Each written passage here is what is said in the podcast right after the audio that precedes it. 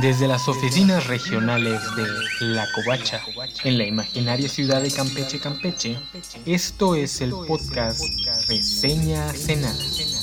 Un podcast donde reseñamos cultura pop para gente que tiene mejores cosas que hacer. Con su anfitrión, César Castañón.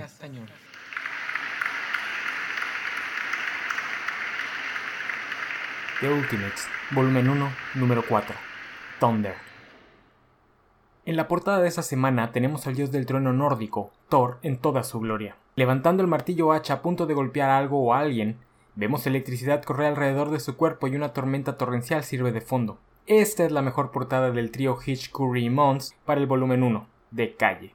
En la viñeta Ultimate podemos ver la Estación Espacial Internacional, que en el 2002 aún era toda una novedad, ya que fue puesta en órbita en el lejano año de 1998. Dentro de ella están Tony Stark y Shannon Elizabeth, que, como la Estación Espacial, en el 2002 aún era toda una novedad. Para los más jóvenes, Shannon Elizabeth es la actriz que aparece en American Pie, esa película que adoran sus padres. Tony está en el espacio celebrando el cumpleaños de la actriz, lo cual hace que la entrevista que le está dando a Larry King en vivo y en directo para su programa de CNN se torne un poco incómoda, cuando King comienza a presionarlo sobre el enorme gasto que representa el nuevo y flamante equipo de superhéroes sancionado por el gobierno americano, para tenerlos a todos sentados sobre sus pulgares o festejando en el espacio. Tony intenta defenderse diciendo que esta celebración era algo que tenía planeado desde mucho antes de unirse al equipo y que de ninguna forma interfiere con sus obligaciones, a lo que King revira señalándole que ese es el problema, que el equipo no tiene obligaciones. En la historia de Estados Unidos solo ha habido un ataque superhumano a gran escala, el de Magneto y su hermandad de mutantes. King se pregunta si toda la retórica de los peligros posthumanos no habrá sido una gran estrategia de marketing del gobierno para hacer aceptar al público este gasto superfluo, o peor, una estrategia de industrias Stark para ganar unos jugosos contratos. Tony le responde que pensar así es como decidir no tener seguro médico solo porque no te sientes enfermo.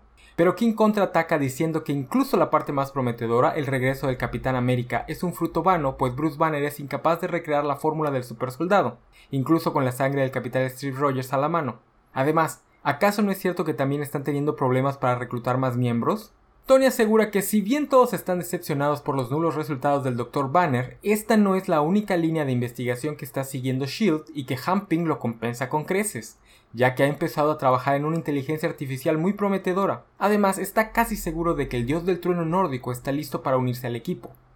Cortamos a la siguiente escena que nos lleva a un barrio de Nueva York bastante, mmm, digamos, bravo, en el que Steve y Janet van caminando rumbo al viejo departamento de Steve tras una tarde entera de compras. Vemos que Steve poco a poco se está aclimatando al nuevo mundo, o por lo menos lo intenta, aunque decide quedarse a vivir en el barrio peligroso porque ahí es donde vivía en los años 40 y no piensa mudarse a pesar de los drogadictos y raterillos de la zona. Además, salvo por los últimos, todas sus amistades son octogenarios, los pequeños niños que conocía antes de ir a la guerra. Otra cosa a resaltar es que por mucho que Rogers es un hombre liberal, no deja de haber una brecha generacional enorme entre él y el resto de sus compañeros. Cada que abre la boca suena como John Wayne, como podemos comprobar cuando le pregunta a Jan si su esposo no la va a ver mal por pasar toda la tarde con otro hombre. Por desgracia para el Capi, su negativa a rentar un departamento en una zona de la ciudad menos peligrosa le pasa factura, cuando se encuentra con que alguien rompió la cerradura de su entrada y se han metido a robar. Corte al Triskelion, donde el pobre Bruce Banner, no contento con ser el reír nacional gracias a la entrevista que Tony Stark le dio a Larry King, ahora tiene que aguantar los insultos de su esposa que está echando lumbre porque tenían agendado un entrenamiento para el equipo entero frente a la prensa y solo se presentó Giant Man. Tony está en el espacio, como ya vimos. Steve y Janet les acaban de hablar para informarles que no van a poder llegar ya que tienen que ir a patear el trasero a unos raterillos. Y el arquero de nivel olímpico, de nombre código Ojo de Halcón, que Fury les prometió sería el nuevo miembro, no va a poder llegar tampoco porque está de vacaciones con su novia. Para acabarlo de arruinar todo, el único miembro del equipo que está presente, Hank, a quien la prensa ya conoce bastante bien, no se está luciendo mucho, al negarse a levantar un jet porque no vaya a ser que se lastime la columna. Solo quiere que le tomen fotos con su traje. El pobre Bruce Banner tiene que hacer de punching back para la frustración de Betty, quien lo amenaza diciéndole que, si no logran hacer que Thor se una al equipo, puede olvidarse de que la separación temporal siga siendo temporal. Y con este segue nos movemos a Noruega, para conocer por fin al tan mencionado dios del trueno. Sin embargo, la cosa empieza muy rara. El helicóptero de Shield que lleva a Nick y a Banner aterriza en lo que pareciera un, campo, un campamento de indigentes. con todo y fogatas y carros destartalados. Pero no, no hay ningún error. Nick Fury y Bruce Banner están aquí buscando a Thor, quien los recibe sentado con la espalda recargada en un carro destartalado mientras bebe una cerveza, con toda la facha de ser alguien que vive y duerme en una caja de cartón. Nuestro dios del trueno parece un hippie vagabundo y lo primero que hace es preguntarle a Fury si ha venido a arrestarlo por las protestas en el World Trade Center, y le recuerda que la prensa capitalista siempre miente. Nick le crea que está ahí para reiterarle la oferta de unirse al equipo, a lo que Thor responde que no tiene ningún deseo de cortarse el pelo al ras para convertirse en un soldado que viaje por el mundo matando gente para que América sea dueña del petróleo e impulse el libre mercado. Bruce Banner le explica que The Ultimates no es una unidad paramilitar, es un equipo de superhéroes formado para enfrentar las amenazas posthumanas que el nuevo siglo traerá. Thor solamente se ríe y le explica a Banner que esa es la excusa, pero que la intención es la misma que con cualquier otra nueva arma, usarla para apuntalar el poderío económico industrial militar americano, que solo es cuestión de tiempo para que empiecen a mandarlos a Medio Oriente a liberar países. Esto saca de quicio a Bruce, y a pesar de que Nick trata de calmarlo, empieza a gritarle a todos en el campamento, que al parecer son seguidores de Thor, que el supuesto dios del trueno no es más que un enfermero que a los 27 años tuvo un colapso nervioso y pasó 3 años en el psiquiátrico, solo para salir declarándose el hijo de Odín, el nuevo Mesías que traerá una era de paz.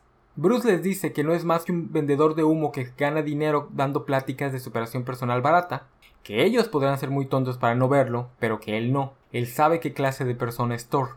Thor solo se ríe y le responde a Bruce que él también sabe qué clase de persona es, y le pregunta si ya le ha dicho a Nick o a Betty que todas las noches llora hasta quedarse dormido, e imagina lo mucho que le gustaría lastimar a los Pym por quitarle el trabajo y humillarlo constantemente y como muestra de su poder, que según nos informa el propio Thor no es ni tecnológico ni mutante, deja caer un rayo y hace comenzar una tormenta. Nick y Bruce se retiran con la cola entre las patas. Un par de semanas después, Nick, Steve y los Pym están en un cuarto de recreación del Triskelion comiendo pizza y hablando del desastre en el que se ha convertido el equipo, a pesar de toda la fanfarria con la que inició, y que si no fuera por todos los contratos de merchandising que Betty y Tony han armado, es probable que ya los hubieran despedido.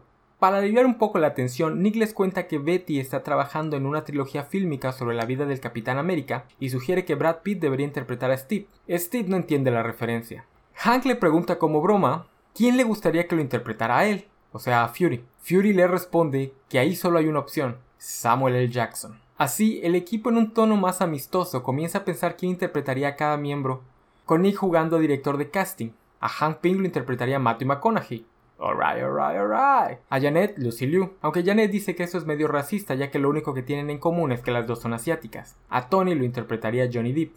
Pero la cosa se pone buena cuando empiezan a pensar quién interpretaría a Bruce.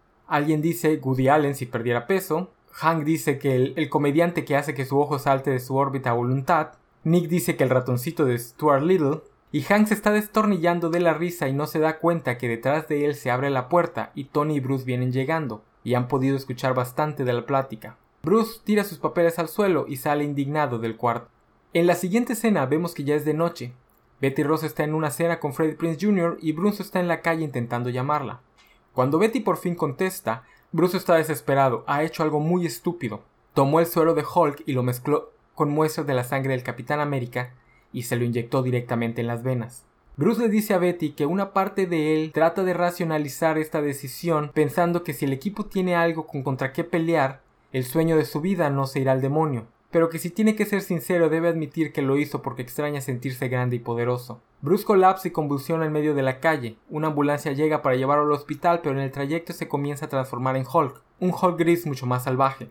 Para este momento, Betty ha alertado al equipo y vemos la movilización militar que está tomando lugar en el Triskelion. Todos se ponen sus trajes mientras cientos de soldados se preparan para hacer de apoyo logístico. El número acaba con la primera imagen del equipo completo, todos juntos y uniformados. Capitán América, Giant Man, la Avispa y Iron Man. El plan del Capitán América es simple, golpearlo hasta hacerlo caer. La opinión.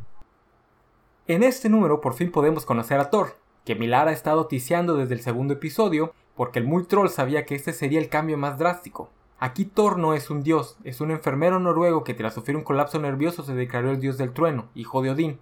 Pero eso no es todo, ni siquiera es el típico dios del trueno. El Thor Ultimate es básicamente un mesías milenarista, una figura más cercana al Jesús del cristianismo que al donar germano. Tal vez sea una enorme bias de mi parte, por ser Thor mi personaje Marvel favorito, pero para mí esto es lo más interesante de The Ultimate. algo que le gana a la serie su lugar en el Olimpo de las deconstrucciones por ser algo que ni el propio Alan Moore se atrevió a tocar, la idea de cómo afectaría espiritual y religiosamente la presencia de superhumanos en el mundo, especialmente aquellos que dicen ser dioses. Oh sí, hay muchas historias con dioses o semidioses, y el propio Moore menciona que para los humanos los superhéroes son como dioses. Pero Millar se atreve a mostrar cómo sería la interacción de los humanos con estas divinidades. Thor tiene un grupo de seguidores que creen que su palabra es el nuevo evangelio, porque además, no contento con todo lo anterior, Miller también convierte a Thor en un anticapitalista antiimperialista. Esto ya se nos había mostrado. Cuando Tony lo menciona en el segundo número, nos dice que estaba dando una entrevista en 60 minutos sobre un tema similar. Pero ver a Thor hablando como un humano normal en vez de ese Fox Shakespeareano que tanto le gusta a los guionistas, usando frases como complejo industrial militar y hablando sobre cómo Estados Unidos usa la milicia para invadir países petroleros, fue choqueante. Recuerdo que foros como Realidad Alternativa estaban llenos de mentadas de madre a Milar por convertir a Thor Odinson en un mugroso hippie. Y al final tristemente ganaron, pues ningún otro guionista se atrevió a manejar a Thor de esa forma. Todos los demás guionistas de la línea Ultimate cuando usaron a Thor se mantuvieron kilómetros alejados de la parte mesiánica anticapitalista del personaje. En Secret Wars, por ejemplo, donde Ultimate Thor es protagonista de una miniserie, no hay ni el más mínimo rastro de su personalidad original.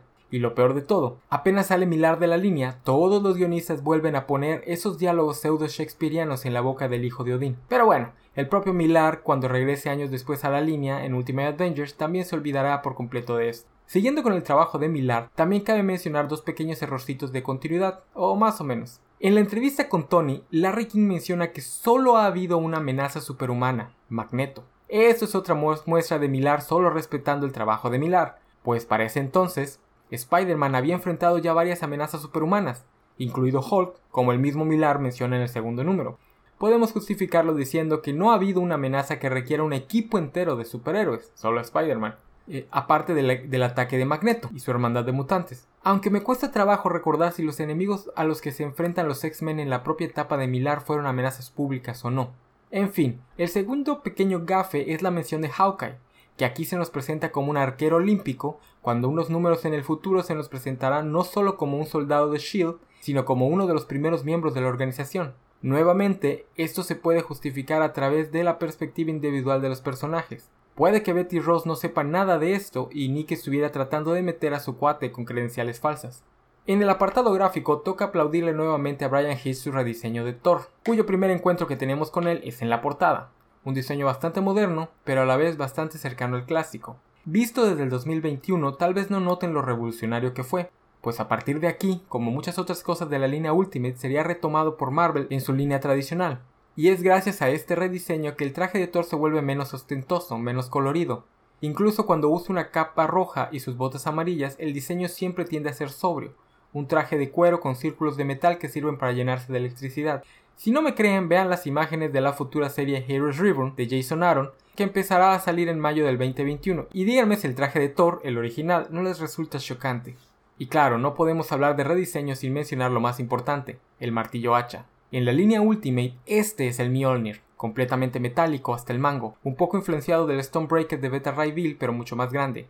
El Mjolnir Ultimate es fácilmente el martillo más grande que Thor ha usado en cualquier encarnación. También me gusta mucho que a pesar de que la portada sea un spoiler, mostrándonos a Thor mucho antes de su introducción en la historia, sirve para esta subversión que Millar está preparando. No vamos a ver a Thor de pie en ningún momento, mucho menos en una pose épica, salvo obviamente en la portada. De hecho, apenas si lo vemos de hombros para arriba. Y como además está vistiendo una especie de saco o chamarra, también es difícil ver que trae puesto su traje. Hitch además lo dibuja como un hippie, con todo y una argolla en la oreja y una cerveza en la mano. Y hablando de subversiones, me gustaría que checaran la segunda escena de la historia donde Jan y Steve van caminando por las calles de Nueva York. Esta escena inicia con una vista del skyline neoyorquino para inmediatamente después llevarnos al ras de calle, en este barrio pobre, sucio y lleno de graffiti, en una gran muestra de la narrativa visual de Brian Hitch para mostrarnos la dicotomía que representa el propio Steve, el sueño americano versus la realidad americana.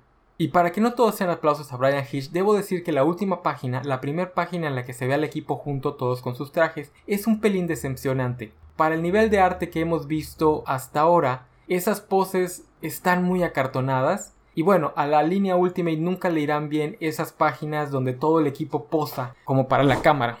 Por último, este es el número famoso porque el propio Nick Fury nombra a Samuel L. Jackson como la única persona que podría interpretarlo en el cine. Pero esta no es solamente una throwaway line. Millar y Hitch constantemente buscan cameos de personas reales, como Baby Bush en el número anterior, y en este número le toca a Shannon Elizabeth. Además, esto inició una moda que duró varios años en la que los dibujantes buscaban hacer a los personajes idénticos a algún actor.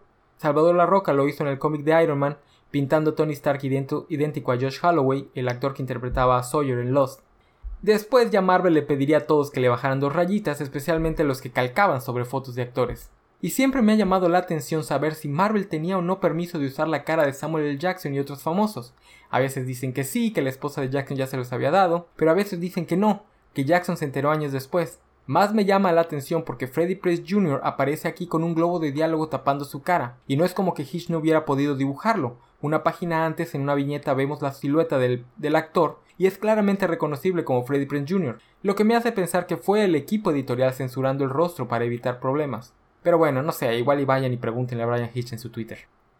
Ahora sí, ya para finalizar, es interesante ver a los personajes hablando del, usar películas y mercancía como propaganda para la milicia, porque es básicamente lo que el MCU sería. Para cuando se graba este podcast, la discusión gira en torno a la serie Falcon and the Winter Soldier, que es usada o no como propaganda militarista, para poner un ejemplo. Ahora sí, ya para terminar, vamos con la escena de la semana. En Noruega, después de que Thor humilla a Banner y antes de que ambos se regresen con la cola entre las patas al helicóptero, tiene lugar el intercambio verbal más cool de esta serie.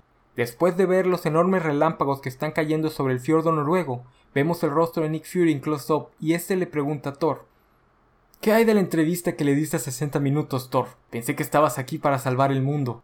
A lo que Thor le responde: Oh, estoy aquí para salvar el mundo, General Fury. Salvarlo de gente como tú. En la siguiente reseña de The Ultimates Volumen 1 vamos a tener la primer gran pelea del equipo, Hulk vs. The Ultimates, y veremos qué tan definitivo es nuestro grupo de superhéroes. Esta fue una producción de La Covacha, una página dedicada a los cómics, los videojuegos, las novelas, las películas y todo lo relacionado con la cultura geek. Pueden encontrarnos en lacovacha.mx.